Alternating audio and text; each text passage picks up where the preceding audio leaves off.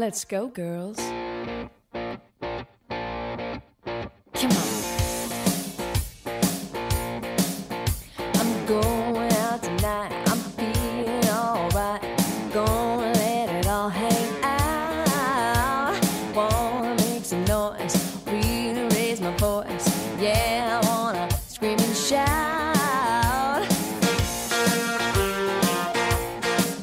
Estamos de volta com o BBcast, seu podcast de automobilismo e outras nerds. No episódio de hoje vamos falar sobre o preview do GP dos Estados Unidos. E aqui comigo está a Débora Santos Almeida. Olá, amigos, sejam bem-vindos a mais este podcast. Preparem os seus fast food para acompanhar esta corrida do domingo. Exatamente, Débora. Bom, eu sou o Rubens GP Neto, o seu host, e hoje, como foi dito, vamos falar sobre o preview do GP dos Estados Unidos, a etapa que poderá ser decisiva para o campeonato de pilotos, uma vez que o campeonato de construtores já foi decidido e já está nas mãos da equipe Mercedes. Bom, mas antes de prosseguirmos ao BBcast, vamos agradecer a nossos apoiadores, aqueles que auxiliam o Boletim do Paddock através do financiamento coletivo e contínuo do Apoies. Lembrando que esse financiamento auxilia o Boletim do Paddock hoje ao pagamento dos servidores do site e na sua manutenção. É lógico que conforme for ah, chegando novos apoiadores, os valores arrecadados forem aumentando, iremos investir aí em equipamentos, eh, melhorias do site, entre outras coisas, para melhorar todo o serviço aí que nós disponibilizamos para vocês. E os nossos apoiadores atuais que merecem nosso agradecimento aqui no BBcast são Ricardo Bannerman, Maia Barbosa, Elezer Teixeira, Luiz Félix, Arthur Felipe, Rafael Celone, Will Mesquita, Anthony Santos, Rogério Froner, Helena Lisboa, Cássio Machado, Carlos Del Valle, Bruno Vale, Eric Nemes, Bruno Shinozaki, Alberto Xavier, Will Bueno, Ricardo Silva, Beto Corrêa, Fabrício Cavalcante, Arthur Apóstolo e Sérgio Milani. Fica aqui o meu agradecimento a todos os nossos apoiadores. Vocês são extremamente importantes para o crescimento e desenvolvimento do Boletim do Paddock. E para vocês que estão escutando este programa, não deixem de conferir a nossa campanha de financiamento contínuo e coletivo na plataforma Após. Lá, vocês contribuem com qualquer valor e conseguem auxiliar no crescimento do boletim. Além disso, vocês também passam a participar do nosso grupo do WhatsApp. Exatamente, esse grupo do WhatsApp aí, como foi dito pela Débora, é exclusivo para os apoiadores, né, que auxiliam o boletim do Paddock. Lembrando que nele nós discutimos é, vários assuntos de automobilismo, é uma turma aí bacana que está sempre inteirados aí até de cultura pop, cultura nerd. Então, às vezes a gente está conversando lá, vai desde jogos de RPG até lançamento de trailers de filme, debatemos sobre os filmes. Então, tem toda essa gama aí de diversidade lá que nós temos dentro do grupo. E além disso, temos além dos nossos apoiadores, nossos colunistas, né? Como Carlos Eduardo Valese, que é junto com o Bunnyman, o autor dos BP Beats, né? Onde que os dois debatem ali música e é, corridas, né, fatos históricos do automobilismo. Sempre aí finais de semana que não tem Fórmula 1, vocês podem conferir o BP Beats no site do Boletim do Paddock. Entre outros colunistas, temos a Cintia Venâncio, o Sérgio Milani, que sempre estão conversando aí com o pessoal sobre Fórmula E. Lembrando aí que agora, já em novembro, teremos a etapa da Fórmula E com cobertura total do Boletim do Paddock. Bom, Débora, acho que desde os antigos westerns, onde a gente tinha disputa de corridas de carroça, corridas até mesmo de diligências, né, vamos pôr dessa forma, os Estados Unidos vivem esse fervor pelo automobilismo, mas eu acho que o automobilismo e os grandes prêmios nos Estados Unidos começaram bem cedo, né? Assim que já acho que duas pessoas se encontraram com carros nas ruas dos Estados Unidos já começou uma disputa de corridas. Lá em 1908 já tinham disputas, como o Rubens falou. Elas eram mais voltadas para estoque, que é algo parecido com o que a gente tem hoje no Brasil. Os Estados Unidos ele sempre foi muito famoso pelas corridas de automobilismo, mas a Fórmula 1 mesmo ela demorou um pouco para poder se inserir dentro do calendário da, do, do que era proposto ali nos Estados Unidos e até mesmo fazer parte da Fórmula 1 como um todo. É, uma característica que os Estados Unidos sempre teve foi a questão do uso de pistas ovais. Algo que, por sua parte, pelos europeus não é muito bem visto. O europeu gosta muito mais dos, fa dos famosos mistos, né? Pistas mistas. E é por isso que sempre houve esse conflito de interesse entre os dois países, né? Vamos pôr dessa forma. Países não, vai, regiões, América do Norte e Europa nunca se falaram a mesma língua em questão de qual o melhor traçado para se disputar e até hoje é assim. Exatamente. E as 500 milhas de Indianápolis foram responsáveis por trazer o- a- os pilotos da Europa para os Estados Unidos para poder competir. Apesar de que ainda assim na época não era muito atrativo, porque era caro trazer um carro da Europa para os Estados Unidos e fora isso tinha todos os ajustes que um carro de Fórmula 1 precisava passar para poder disputar em um circuito oval. Então tudo isso tornava essa mudança de ares muito cara e foram poucos pilotos que decidiram se aventurar ainda nessa época. Mas de 1950 a 1960, a Indy ela foi uma das responsáveis por essa esse crossover entre as duas. Exato, a gente tem aí esse período em que ah, as 500 milhas né, ficou inserida no calendário da Fórmula 1, contudo, só participavam das 500 milhas equipes americanas, norte-americanas. Não, não tinha uma que tinha, não tinha como as equipes europeias inserirem os carros de Fórmula 1 na disputa ali dentro. A Alberto Ascari tentou isso em 1951, salvo engano, 52, em 52, só me corrigindo aí com a Ferrari, mas o carro acabou quebrando. Porque assim, para quem é da Fórmula 1 e ainda não chegou a ver, verifiquem um pouco sobre ah, os carros da Indy, eles têm todo um trabalho de suspensão especial para comportar a, a- o, o oval, né? Porque praticamente ele tem todo um balanceamento, um trabalho ali de suspensão que é especial para os carros de equipe de disputa em ovais, que não é compatível com carro de misto, né? São duas configurações completamente diferentes, não são carros que falam a mesma língua. Portanto, quando a Fórmula 1 se inseriu de fato no automobilismo americano, foi em 1959 com o circuito de Sebring. Ele não permaneceu muito tempo, foi apenas uma corrida ali realizada. Logo depois foi passado para o circuito de Riverside. E dessa forma só teve mais uma corrida que essa foi vencida pelo Stalin Moss. E em 1961 o circuito de Altkirch Glen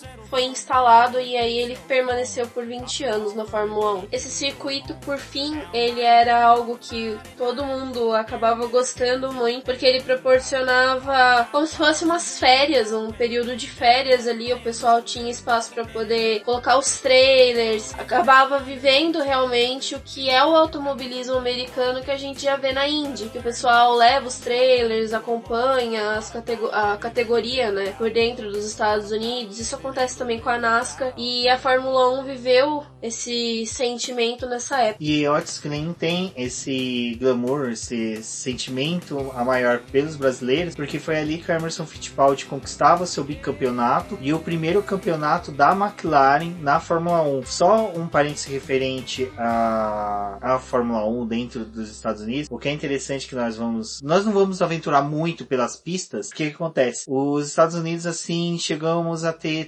temporadas em que teve três corridas dentro dos Estados Unidos. A gente- nós tivemos aí mais de cinco circuitos de rua.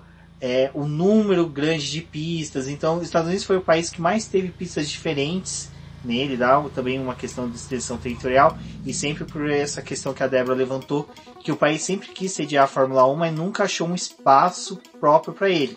Não só isso, além da Fórmula 1 querer se inserir nessa parte do automobilismo, tinha o fato de que eles não queriam ter só uma corrida, porque imagina o território dos Estados Unidos, o quanto que ele é grande e ele poderia proporcionar corridas versáteis. Então, era possível dentro desse calendário do, da Fórmula 1 colocar uma corrida de abertura nos Estados Unidos e outra também para poder fechar o campeonato. Então, isso se tornou muito atrativo quando eles conseguiam colocar não é à toa que agora tá tendo toda aquela conversa pros, pra corrida, né, de Miami, que o pessoal não quer. Isso também já aconteceu anteriormente. Então, é algo que a Fórmula 1 tá há muito tempo tentando retornar com dois, é, duas corridas pro calendário. Exato, e é bem bacana isso, de ter sim duas, dois, duas corridas no calendário. Eu acho que atualmente a Liberty ela busca ter mais corridas nos Estados Unidos porque é uma empresa americana, ela tem que, é, como poderia dizer, justificar todo o investimento que ela tem aos seus acionistas, que em sua maioria provavelmente são ameri- norte-americanos. Então, uma coisa que eu falei muito no. Principalmente nas redes sociais, eu não, não tenho tantos posts falando sobre isso, mas eu acho que é interessante eu só pautar isso agora. Que quando a Liberty assumiu, eu falei, olha, ela vai buscar ter o maior número de corridas dentro do fuso horário norte-americano. Principalmente quando nós tivemos aqui a Olimpíadas no Rio de Janeiro, em que os horários todos da Olimpíadas ele foi trabalhado para o público norte-americano. Quem não se lembra das etapas, das etapas não, das disputas de medalha da natação, onde que os nadadores usavam os óculos especiais por causa do sono, porque as, as provas de natação era meia-noite, meia-noite e meia, tinha prova que terminava uma da manhã. Aí você achava estranho, por que, que no Brasil a gente está assistindo provas desse horário? É porque eles tentavam fazer o melhor horário para que todo o território norte-americano conseguisse assistir uh, as provas. E quando eu vi isso, eu comecei a pensar, pô, a Liberty vai buscar isso. Então, essa ideia de fazer uma prova em Miami, é, eu acredito que futuramente a Liberty, quando conseguir resolver a casa dela na questão técnica da Fórmula 1, ela vai buscar trazer o maior número de GPs mais para essa região. Eu acredito que ela vai começar a trabalhar talvez no GP de Portugal, GP de Marrocos, GP da África do Sul, que já foram provas que estiveram no calendário, são locais que tem pista, então é possível você fazer e até mesmo uma prova de voltando para Argentina. África é, do Sul. África do Sul, meu, Kyalami é magnífico aquela pista. É, assistam a decisão, salvo engano, acho que do título do Piquet de 83, eu devo estar dando uma canelada agora, mas é, é uma pista excelente, então eu acho que a Liberty deve começar a buscar isso. E por que que entra nessa, nesse preview do GP dos Estados Unidos? Muito já se discutiu, era um sonho do Bernie Eccleston ter uma etapa de rua na, em Nova York. Então é algo que a Fórmula E conseguiu e o Bernie não conseguiu. Mas eu acredito piamente aí que provavelmente aí nos próximos 10 anos a gente deve haver um aumento considerável de provas desse lado do globo uma redução ali de, de provas na Ásia, sim, a gente já perdeu a Malásia, mas provavelmente até algumas etapas ali deve sofrer alterações para que possamos ter o maior número de provas mais próximo aqui dos Estados Unidos para compensar esse público norte-americano e também o público europeu que consegue pegar um pouquinho desses horários aqui que são da, dessa região. Outro fato interessante dessa organização do calendário da Fórmula 1 na época que tinha duas corridas ali uma que abria o campeonato e a outra que fechava, era que com o passar do tempo as disputas não estavam mais indo para os Estados Unidos que é algo muito comum hoje. Até mesmo esse ano eles trocaram a etapa do México, eles anteciparam ela e colocaram nos Estados Unidos depois para poder ter justamente a decisão do título nos Estados Unidos tentando até reviver um pouco do que já aconteceu na história. E com o passar do tempo, quando eles perderam isso, em alguns momentos foi aplicado um prêmio em dinheiro para poder incentivar tanto as pessoas a assistirem a corrida para poder ver mais disputa porque tava valendo um prêmio em dinheiro, mas também para poder motivar os pilotos que estavam ali para poder fazer uma corrida interessante. E isso é interessante da gente estar tá falando, para vocês verem o seguinte: o Ayrton Senna foi um dos maiores vencedores da prova de Detroit. Por que, que a gente está falando essa coisa do aumentar o público, aumentar as corridas do lado dos Estados Unidos, ali na região da América do Norte. Ainda hoje, mesmo a Liberty sendo dona, a Fórmula 1 ela ainda está tentando se inserir dentro dos Estados Unidos, está tentando quebrar várias é, barreiras que ela tem dentro do país. Então tem inúmeros fatores que ainda ela não consegue melhorar para que esse público se atraia para a Fórmula 1. Um exemplo que eu estou dando é o seguinte: Ayrton Senna chegou a vencer quatro vezes, uh, salvo engano, em Detroit. Ele teve inúmeras corridas memoráveis nos Estados Unidos, mas só que ele mesmo falava que ele adorava passar férias, que nem por exemplo em Nova York, porque ele andava na rua e ninguém reconhecia ele. E aí você tem uma, para quem assistiu o documentário do Senna, você tem ele foi numa premiação, se não me engano, no Japão, onde que as pessoas se tapeavam para ver ele. Então era assim, se o Senna fosse em Tóquio fazer uma compra, era impossível ele andar, mas ele andava tranquilamente em Nova York. E isso a gente tá falando no auge da Fórmula 1, do Ayrton Senna na Fórmula 1, né? Tudo isso. E ainda era assim, ele era um cara desconhecido no público, no, na multidão. Então a Liberty ela sabe disso e ela consegue projetar esse, essa vontade dela de crescer dos Estados Unidos por meio já de melhorar o espetáculo que é o GP de Austin que acho que a gente já pode começar a falar um pouquinho sobre isso, né, Débora? É, o GP de Austin foi uma tentativa de trazer a Fórmula 1 de volta para o calendário ali, né? Fórmula 1 não, o GP dos Estados Unidos para o calendário da Fórmula 1, porque ele permaneceu fora de 2000 e, 2008 até 2011, que foi o período anterior foi quando a Fórmula 1 utilizou o circuito de Indianápolis só que ele só pegava uma parte do que era o oval e ele é, utilizava mais a parte mista desse circuito. Era só a curva, seria a curva 1, mas como eles faziam ela sentido oposto ao, ao oval, eles pegavam uma das curvas do oval e a reta, seria de largada, e pegava a parte mista, que é o mesmo traçado que é utilizada na prova de Indianápolis, que é uma semana antes, duas semanas antes, do, das 500 milhas de Indianápolis. A Índia utiliza ainda até esse ano o Matheus Leite, que é piloto brasileiro, ele correu de forma assim memorável, choveu, pista úmida, foi uma corrida espetacular dele, foi sensacional para quem assistiu, sabe do que eu tô falando. A gente criou uma boa expectativa para as 500 milhas. Pena ali que, quem sabe, a equipe não favorece tanto ele. E o que a Débora falou, a Fórmula 1 quando voltou, que ela teve um hiato também, salvo engano, de 92 até 99, se eu não me engano, em que ela não ficou nos Estados Unidos, voltou para Indianápolis, então foi algo fervoroso. Pô, a gente tá vendo os carros da Fórmula 1 dentro do maior palco do automobilismo mundial. E é engraçado que quando a prova de Indianápolis saiu do calendário da Fórmula 1, é, eles falaram que nunca mais a Fórmula 1 ia voltar para Indianápolis. É, tem a questão do GP de Indianápolis de 2005. Até eu não vou me esticar muito aqui. É, tem um texto da Débora na série dos 365 dias mais importantes do automobilismo, onde que ela retrata muito bem o que aconteceu naquele GP. Só para o pessoal lembrar, na época existia a briga, né, a guerra dos pneus entre a Michelin e a Bridgestone e os carros que eram utilizavam o motor, o motor não, desculpa, os pneus da Michelin, é, não resistiam, né, a essa curva que era do oval e então eles o pneu estourava, havia um grande medo dos pilotos se machucarem, o Ralf Schumacher havia sofrido acidente. Não ia ter a corrida e aí depois decidiram ter... ter a corrida. O Eccleston conseguiu convencer os pilotos a alinharem o carro, mas depois da volta de apresentação, somente seis carros ficaram no grid, que foram os dois carros da Ferrari,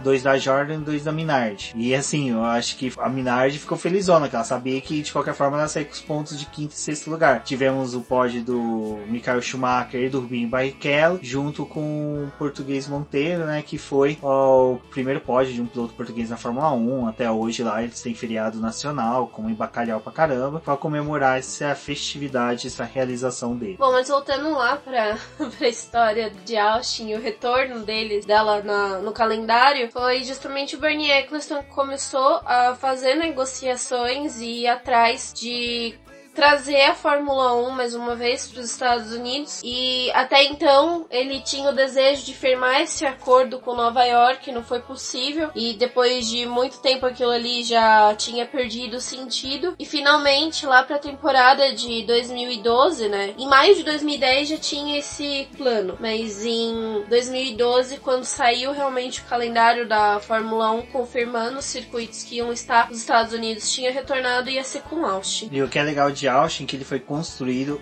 especificamente para receber a Fórmula 1. Então até durante, e bacana que desde o início da construção, desde que eles criaram a pedra fundamental que começou a construção do marco zero da construção da obra, eles souberam promover o autódromo. A gente teve a Red Bull levando um carro de Fórmula 1 para lá, colocando Tom Cruise para poder fazer uma volta no que seria o traçado assim que foi eh, como dizer o maquinário fez o traçado na terra mesmo na terra vermelha. Colocaram ele para correr David Coulter correu. Tem vídeos no YouTube eu vou ver se eu acho coloco no post para vocês verem é bem bacana. E desde então durante a construção era toda hora tinha vídeos, vídeos, vídeos. Teve até, se eu não me engano, 11 meses antes da corrida, o Sebastian Vettel foi levado para, para Austin aonde já estava sendo construída aquela torre gigante que eles têm, levou ele, ele observou, ele gostou, falou, olha, tá magnífico. E quando inaugurou, nós vimos que era um traçado lindo, perfeito, porque ele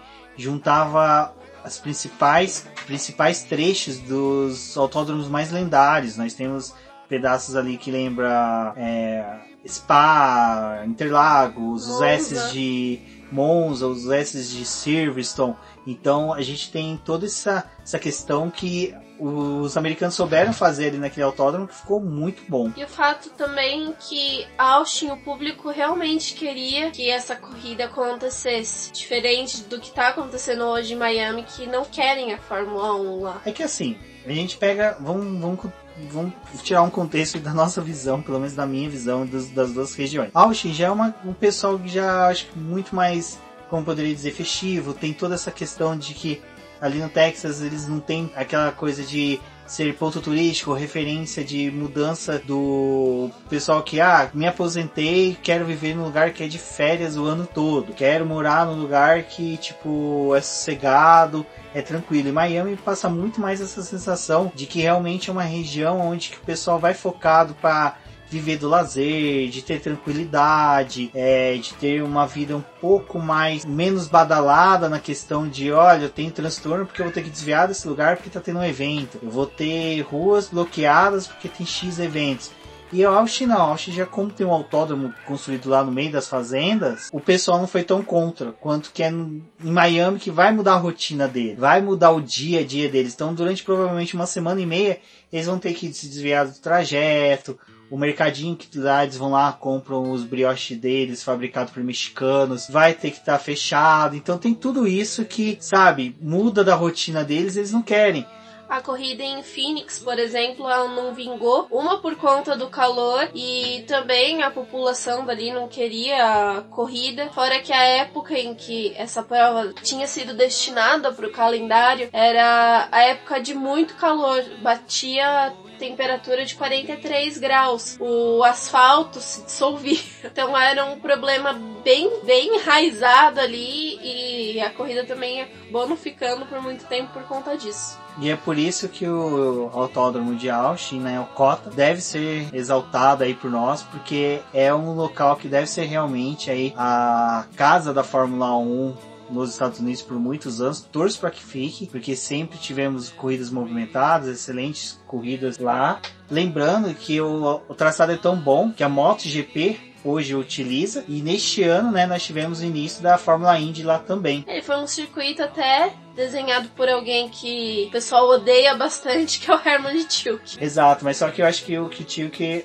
ele soube ali utilizar foi que nós comentamos, que foi os melhores trechos de principais autódromos que já eram consagrados e queridos pelos pilotos de Fórmula 1. Então, o autódromo aí deve permanecer por bastante tempo no calendário, até mesmo porque ele tem um contrato de 10 anos, e como a Débora falou, ele teve seu início aí no calendário em 2012, provavelmente aí deve permanecer até a sua conclusão aí do contrato. Torcemos para que haja renovação.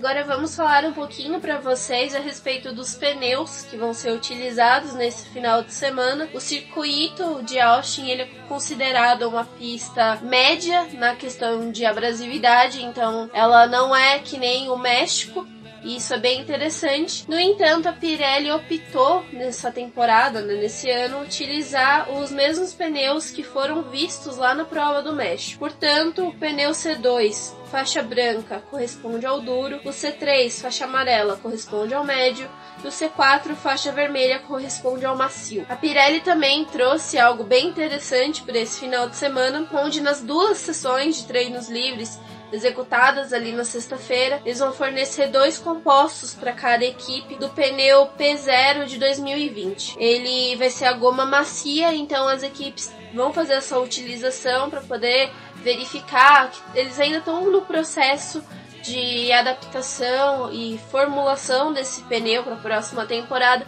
então é importante esse feedback das equipes a respeito desse composto. Então isso vai trazer mais uma parte dinâmica ali para os treinos livres. É, o que é interessante dela já trazer nesse momento do campeonato é porque a maioria das equipes já decidiram por que produzir de peças, o que ter de atualizações, então não deve atrapalhar muito essas questões das equipes. Temos também que, lembrando que o pneu ele faz parte do conjunto de amortecedores do carro, ele é uma parte de suspensão do carro.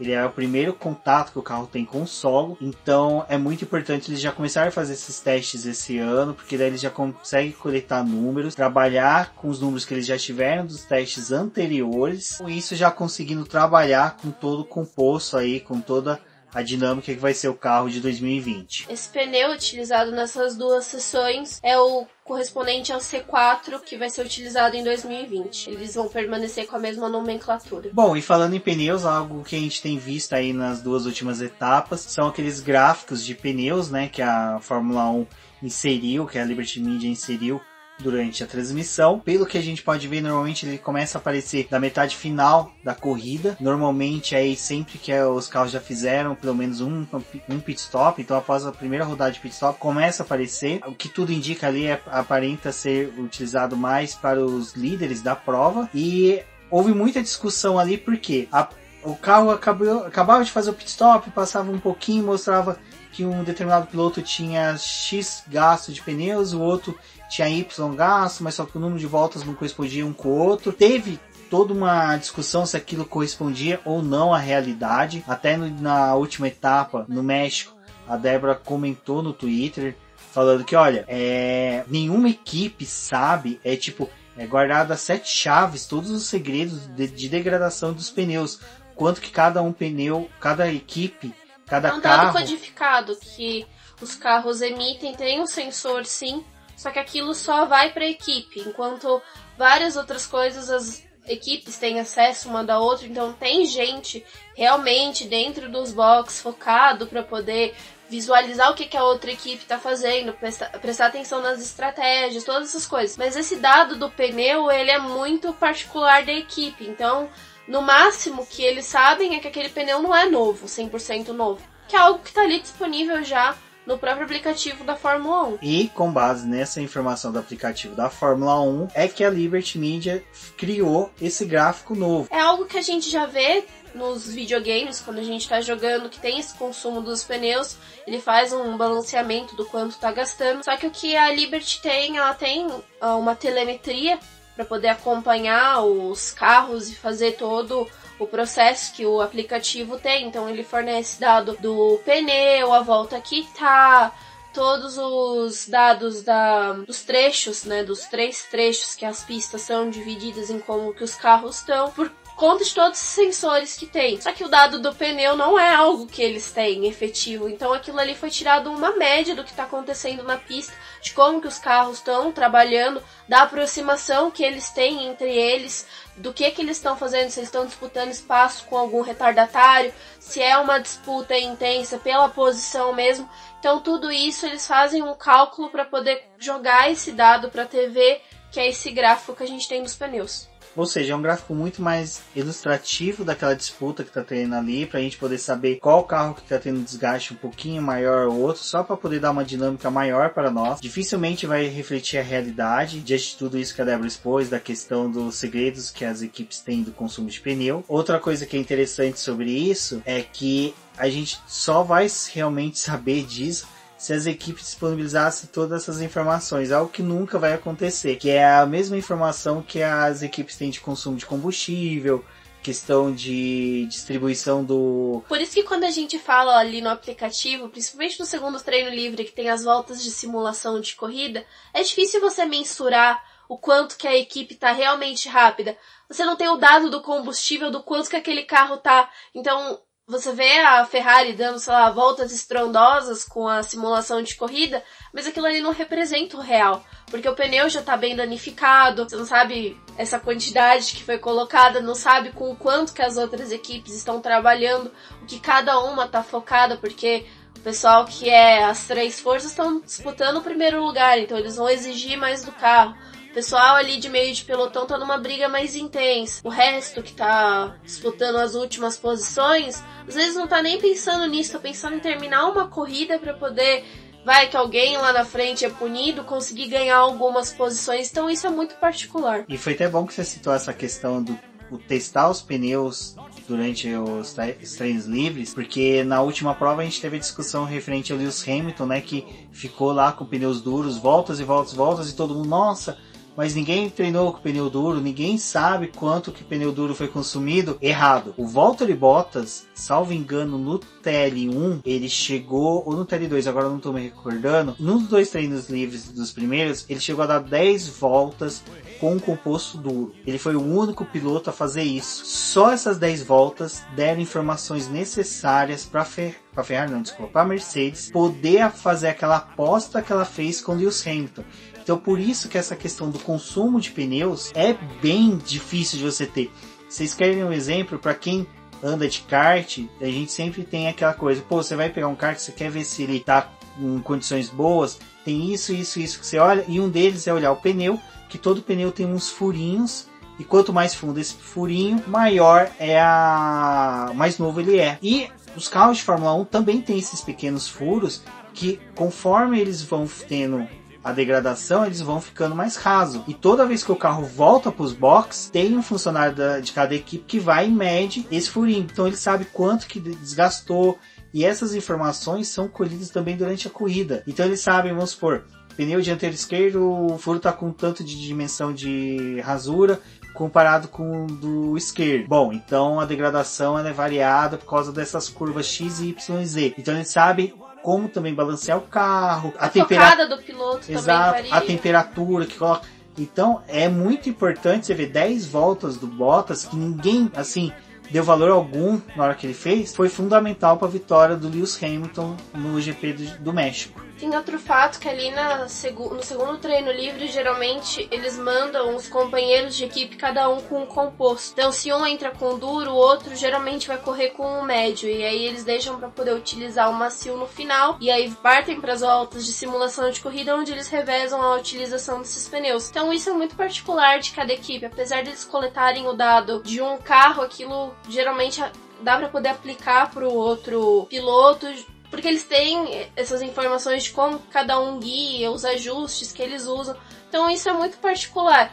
O que eles estão tentando fazer é justamente tornar a interação do público com o que está acontecendo mais imersivo. Para você ter a sensação de que você tem um controle de algo que você não tem, mas que você está aprendendo um pouco mais, pode debater um pouco mais sobre aquilo, fazer esse público realmente ficar mais aguçado com o que está sendo mostrado na TV. E eu acho que isso é interessante, esse gráfico, que mostra que a Liberty Media provavelmente deve trazer outros tipos de interações no futuro. É, eu lembro muito da câmera térmica que nós tínhamos há uns anos atrás. Ela continua ainda instalada nos carros e essas imagens ainda são utilizadas. E com base até nessa câmera térmica, eles sabem quanto que é a degradação do pneu. Os carros da Mercedes, não sei se para quem já reparou, ele nos retrovisores dele tem duas bolinhas que parece aquele sensor de ré. Na verdade, ele é uma câmera térmica, ela não capta imagem, ela capta só a temperatura do pneu.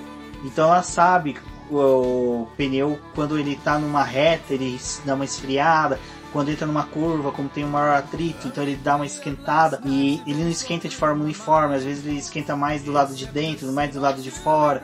Então todas essas informações, cada equipe tem a sua e com isso ela trabalha com a questão dos pit stop, quando vai fazer o pit stop, quando não vai, é, se o piloto está muito tempo atrás de um, se compensa ou não fazer pit stop. Às vezes um piloto está muito atrás de um, ele dá uma distanciada, a gente fala, pô, ele está perdendo ritmo, mas volta. Então tudo isso é trabalhado com essas informações e esses não duvidem, as equipes elas guardam a chave de ouro essas informações porque é, é esses pequenos detalhes que fazem uma equipe ser campeã e a outra não. Bom, acho que a gente falou bastante sobre pneus, acho que é interessante, acho que é bem bacana. Pneus, você vê, Juliana Serrazoli já fez post falando sobre a importância dos pneus. É, a gente já também já fizemos diversos posts no boletim do Paddock falando sobre essa questão de pneus. É importantíssimo e principalmente que os pneus ele tecnicamente é hoje o mais próximo, junto com a gasolina, do que a gente tem nos nossos carros. É lógico, pneu de Fórmula 1 é que nem o pneu da Fórmula E, que é o mesmo utilizado nos carros, mas todo o trabalho que a Pirelli faz nos carros de Fórmula 1 e em demais carros de competição reflete na qualidade dos pneus dos nossos carros do dia a dia.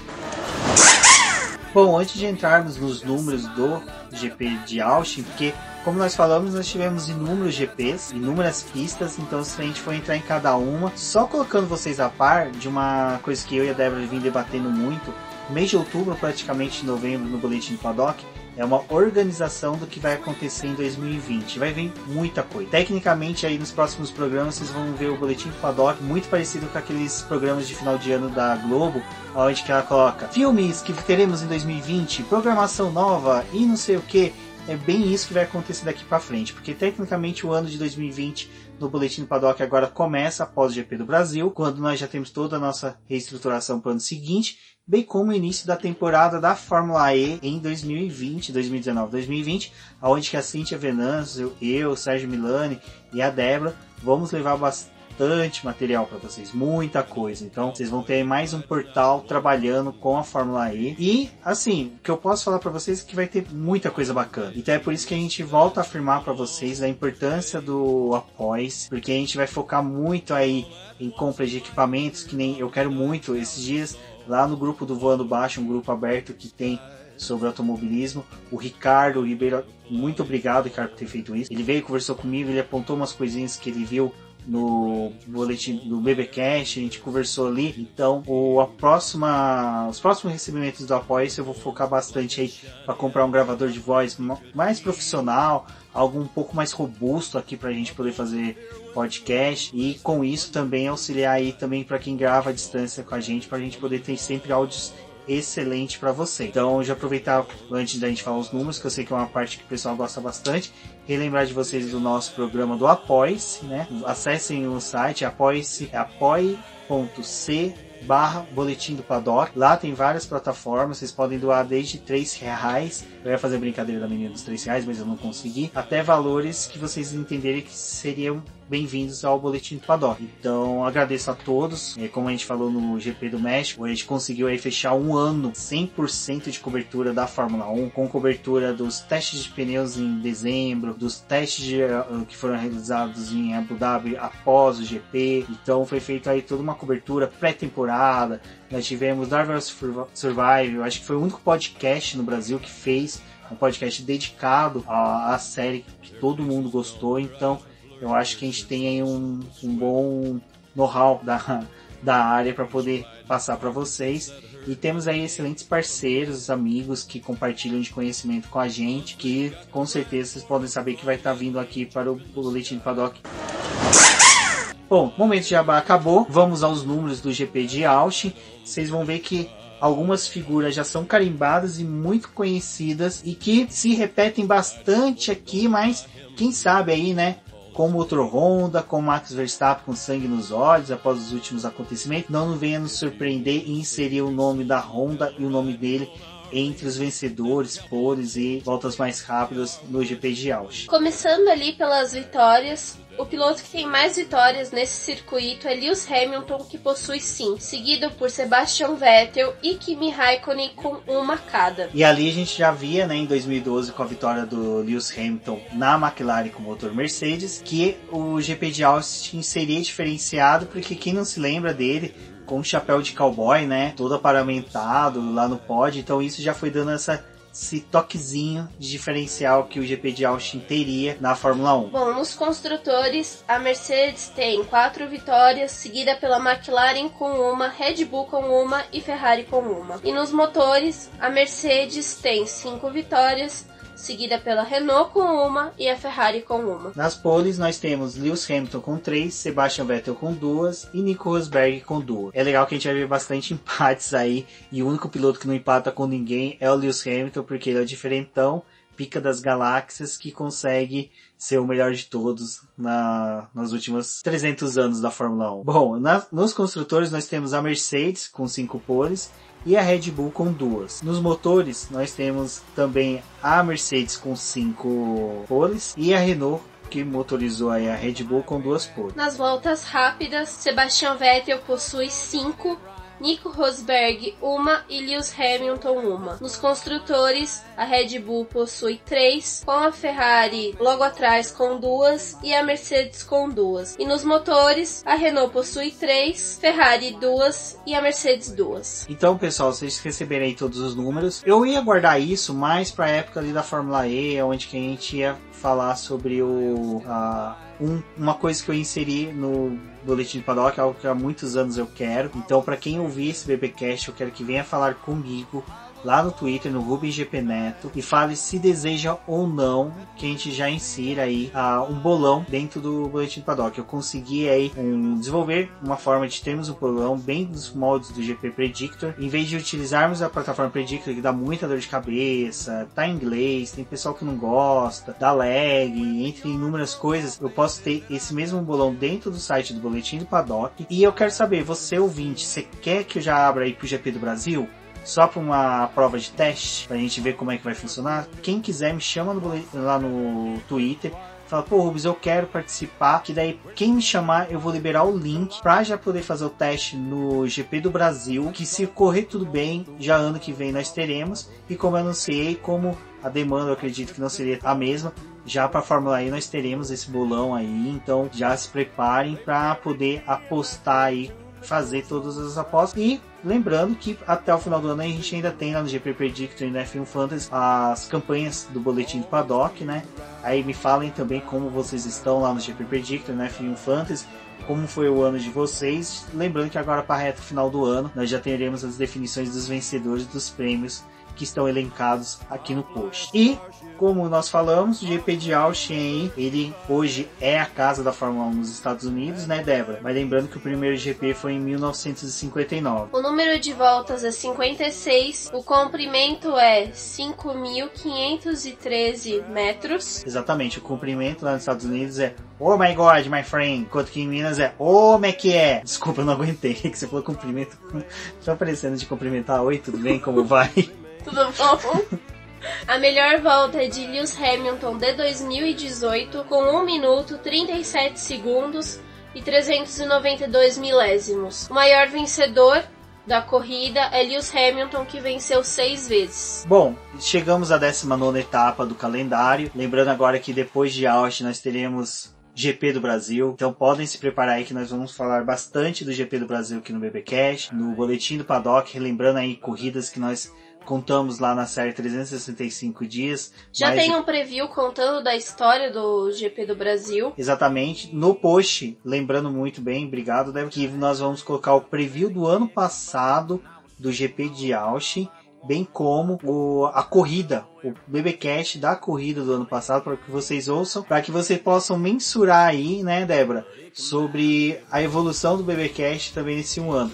E a Débora aqui me lembrou que Ano passado nós não tivemos o preview. Porque a gente começou no México e o, o México foi ideia... depois. É, o preview veio uma ideia depois de que a gente realizou aquela visitação, simulação técnica no Autódromo de Interlagos, onde que a gente viu a importância de fazer esse preview. E esse preview que o ano que vem deve mudar também, a gente deve fazer algo um pouquinho mais abrangente e sempre evoluindo e queremos Entrar ouvir... um pouco mais das histórias, das corridas, Exato, lembrar histórias marca... é, corridas marcantes. E outra coisa que nós queremos é que vocês nos digam o que, que vocês querem ouvir no BBcast, no, nos previews. Coloquem a gente para trabalhar aí, coloquem a, nós para pesquisarmos para vocês, porque é o que a gente gosta. E nós temos pessoal para isso que gosta de fazer isso. E é lógico, sempre evoluindo e crescendo aqui para vocês e para os nossos apoiadores, como sempre agradecendo eles e convidando os demais aí que apoiam o Boletim Paddock. Quem não pode apoiar financeiramente, um RT de um tweet do Boletim Paddock, uma curtida que vocês dão, sempre ajudam a alavancar o Boletim Paddock dentro das mídias sociais. Como a gente sempre pede, ouvir o BBcast, dá um screenshot, marca a gente, pô, é bacana. O Arthur Apóstolo, que é um dos apoiadores hoje do Boletim Paddock, conheci ele no evento do Boteco F1 ano passado. Lembrando que nós estaremos no evento do Boteco F1 também, então quem tiver oportunidade, vá para o evento do, boletim, do Boteco F1, que lá é uma confraternização do Boletim Paddock também, do Podcast F1 Brasil. Vários membros de podcasts e outros canais estarão lá. E como eu disse, o Arthur eu conheci lá. Ele fazia isso, marcava eu, falava, conversava comigo muito do Instagram acabou encontrando com a gente em bares aqui em São Paulo, se tornou um tremendo de um amigo. Então tudo isso é em decorrência dessa atuação de vocês também dentro das redes sociais que estimula a gente também a fazer um trabalho cada vez melhor, né? E para vocês, né? Isso daqui tudo é, um, é uma retribuição ao carinho de vocês. Bom, como vocês perceberam, eu fiquei muito empolgado aqui, disparei a falar mas é porque quem me conhece sabe que quando eu tô falando de Fórmula 1 eu me empolgo, extrapolo, falo bastante, aquela coisa mesmo do mineiro que gosta de prosear, gosta de contar causas. E por gostar de contar causas que surgiu o Boletim do Paddock, o BB Cash. E como a Débora lembrou há pouco, nosso primeiro BB Cash aí fixo vamos pôr dessa forma, foi o GP do México ano passado, então é por isso que a gente não teve um preview, né? A gente não teve um review da etapa dos Estados Unidos, porque ela ocorreu antes. Então agora a gente vai relembrar para vocês aí a etapa dos Estados Unidos, como foi a corrida de 2018. Fiquem com a gente porque agora tem um pouquinho mais e depois nós conversamos também um pouquinho mais com vocês. O Kimi Raikkonen venceu a corrida de 2018. O Lewis Hamilton tinha largado na pole, mas quando teve a largada, o Raikkonen foi bastante ousado e conseguiu assumir a dianteira da corrida. E com isso ele fechou a porta para que o Hamilton não conseguisse dar um rebote para poder obter a primeira posição. Então dessa forma eles foram seguindo o Hamilton fez a parada bem antes que o piloto da Ferrari e por conta disso, a Ferrari já tinha uma ideia de que provavelmente o Lewis Hamilton precisaria parar mais uma vez nos boxes, porque ele tinha partido com os pneus ultramacios e tinha feito a troca para os médios. E ali a corrida foi se desenvolvendo, né, desenrolando até que o Hamilton teve que fazer mais uma parada lá na volta 38 e aí o Raikkonen voltou a assumir a liderança da corrida e eles foram seguindo até o final da prova. Só que as últimas voltas elas foram bem interessantes porque os três primeiros estavam extremamente perto, que era o Kimi Raikkonen, o Max Verstappen e o Lewis Hamilton. Aí o Lewis Hamilton na penúltima volta ele veio na ânsia de tentar fazer a ultrapassagem no Verstappen, não conseguiu, teve que se contentar com a terceira posição. Além disso, lá na primeira volta, logo que teve a largada, isso é bem legal do GP de Austin, porque ela é uma corrida bem previsível e principalmente essa largada ela acaba trazendo alguns fatores aí que chamam bastante atenção. Foi nessa corrida em que o Sebastian Vettel foi pressionar o Daniel Ricciardo, ele acabou rodando e caindo para a última posição.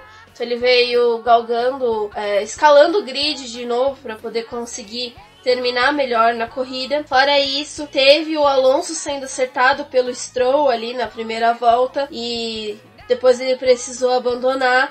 O Grosjean bateu no Leclerc, prejudicou a corrida do Leclerc. O Leclerc ficou ali se arrastando. Essa época ele ainda estava lá na Sauber e aí teve a parada nos boxes. Então foi uma corrida bem chamativa. É, a corrida foi bem movimentada, como a Débora disse. O GP de Austin tem todas essas características. E uma coisa que eu percebi agora, que toda hora que eu me referi ao GP, falei como GP de Austin, e isso é uma coisa que vocês já vão pegando, que provavelmente deve ser algo que vai alterando dentro da Fórmula 1 quer se referir aos GPs como mais aonde que é realizado do que ao país, mais a cidade. Então, não se me culpem, é algo que já está comum até mesmo na própria mídia especializada internacional. Você pega muitos sites, textos. Principalmente se eles conseguirem inserir mais uma corrida nos Estados Unidos. Lá antigamente tinha o, a briga pelo nome, né? Você GP dos Estados Unidos ou que nem o GP da Alemanha, coisas desse tipo, porque existiam corridas que tinham o título honorífico que era para poder ocupar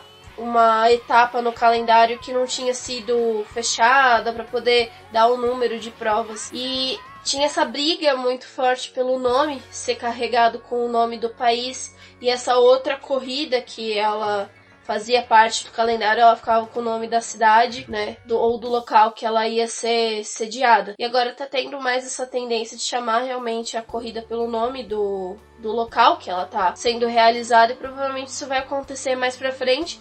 Nos Estados Unidos, dependendo de como for, se eles conseguirem inserir mais uma corrida, provavelmente deve ser o GP de Austin e o GP de sei lá das quantas. E nessa sei lá das quantas, quem se ferrou também foi o Ocon e o Magnussen, que é o término da prova, né, Débora? Fizeram uma prova excelente, a gente tava vendo ali Magnussen chegando em nono, Ocon conseguindo voltas espetaculares, mas eles tiveram um motivo, eles consumiram bastante aí, né, do combustível. O Ocon, ele ao final foi desclassificado porque o fluxo de combustível no carro dele foi maior do que é o permitido e o Ocon consumiu bem mais que 105 quilos de combustível. Então tivemos essas duas desclassificação que ajudou aí ao salvo engano, o Hartley que chegou em nona posição com a desclassificação dos dois pilotos, o que já nos dava aí um bom parâmetro do que poderíamos ter esse ano, que nós estamos vendo mesmo, que era um carro bom da Red Bull que chegou em terceiro lugar com um motor Honda que teve um bom desempenho.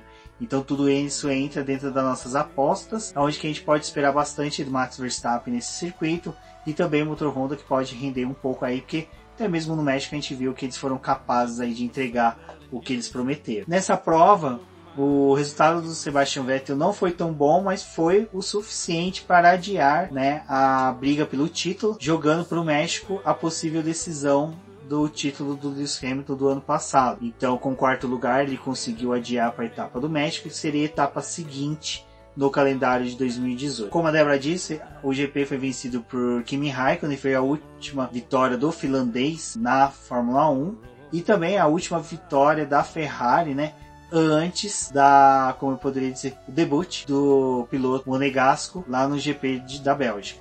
Então é bem interessante que esse GP dos Estados Unidos tem bastante efemérides aí para as próximas temporadas. A gente sempre está discutindo aí sobre ele. Bom, amigos, agora finalmente conseguimos finalizar o BBcast. Esse foi um BBcast de preview, acho que foi o mais longo que nós conseguimos fazer. Conseguimos, acho que, trazer bastante coisa aí para vocês. E como sempre, teremos o post da Débora falando sobre preview com muito mais informações, questões das demais pistas que permaneceram, que fizeram parte do calendário da Fórmula 1 aí nesses anos que tivemos mais de um GP dos Estados Unidos, como a Débora disse, tivemos o GP da Costa Leste, Costa Oeste e o GP dos Estados Unidos oficial. Vocês podem encontrar o Boletim do Paddock nas redes sociais como Boletim do Paddock, no Twitter como diz no Boletim Q. Eu sou o Rubem GP Neto, vocês podem me encontrar na internet como Rubem GP Neto, em todas as redes sociais sempre com esse nick. Um forte abraço a todos e até a próxima. Eu sou a Débora Almeida, no Twitter como The Flowers. Não deixem de acompanhar os nossos posts no site referente a todos os treinos livres, classificação e corrida. No Twitter o boletim é Diz no Boletim que e nas outras redes sociais ele é Boletim do Paddock. Acompanhem a gente, mande dúvidas, é, recomendações, nos auxiliem a melhorar o programa e trazer o que vocês querem ver aqui. Até a próxima!